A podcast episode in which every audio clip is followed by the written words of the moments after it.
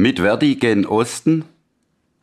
Der Verdi-Bundeskongress, der von 17. bis 22. September in Berlin stattfand, hat den Leitantrag des Bundesvorstands mit 79,4 Prozent der Stimmen angenommen.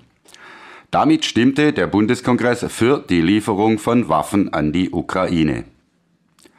Auch die Ablehnung eines Denkens in militärischen Kategorien gehört der Vergangenheit an.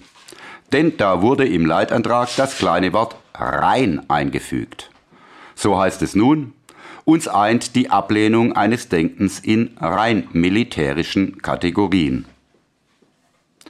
In rein militärischen Kategorien dürften wohl nicht einmal die brutalsten und dümmsten Militärs selbst denken oder die sich an Kriegslüsternheit stets gegenseitig übertrumpfenden schlimmen Figuren des politischen Bombenquartetts aus Strack-Zimmermann, FDP, Hofreiter, Grüne, Pistorius, SPD und Baerbock, Grüne.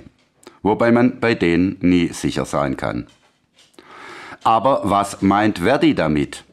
Sollen etwa auf den gen Osten rollenden Leopardpanzern politische Botschaften auf Verdi-Aufklebern angebracht werden mit dem Slogan hergestellt und gefahren von Tarifbeschäftigten, Tarifverträge schützen.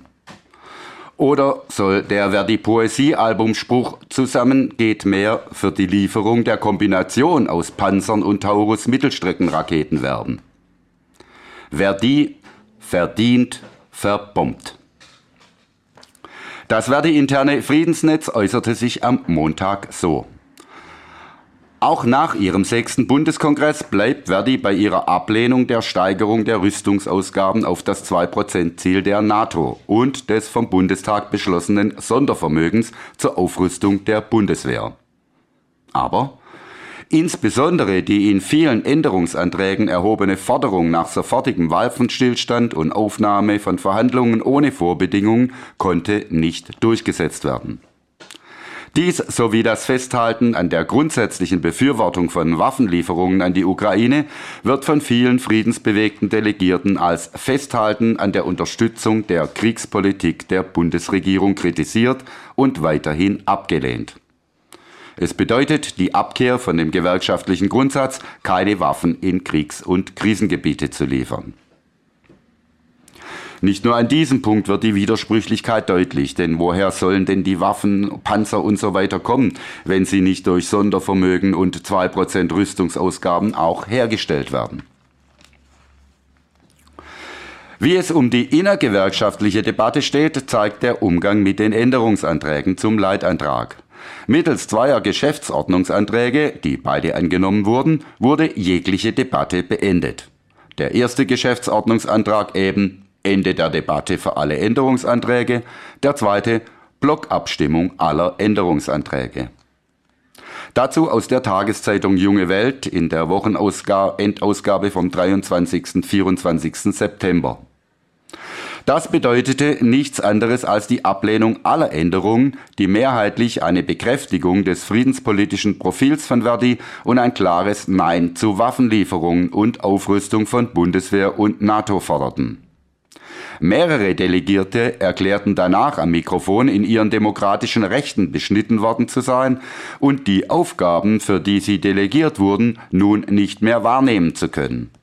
Sie zogen daraus persönliche Konsequenzen und verließen den Kongress entweder sofort oder erklärten nicht noch einmal als Delegierte an einem Gewerkschaftstag teilnehmen zu wollen. Und zum Auftritt eines ukrainischen Gewerkschafters im Rahmen der internationalen Talkrunde zur Gewerkschaftsarbeit schreibt die Zeitung in der Ausgabe vom 22. September, eine eigene gewerkschaftliche Position war nicht zu erkennen.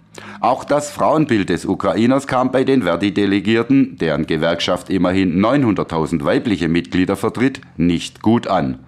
Aus seiner Sicht hätten sie im Krieg die Aufgabe der, Zitat, Versorgerin und Kümmerin von Heim und Herd und der Kinder an der Heimatfront.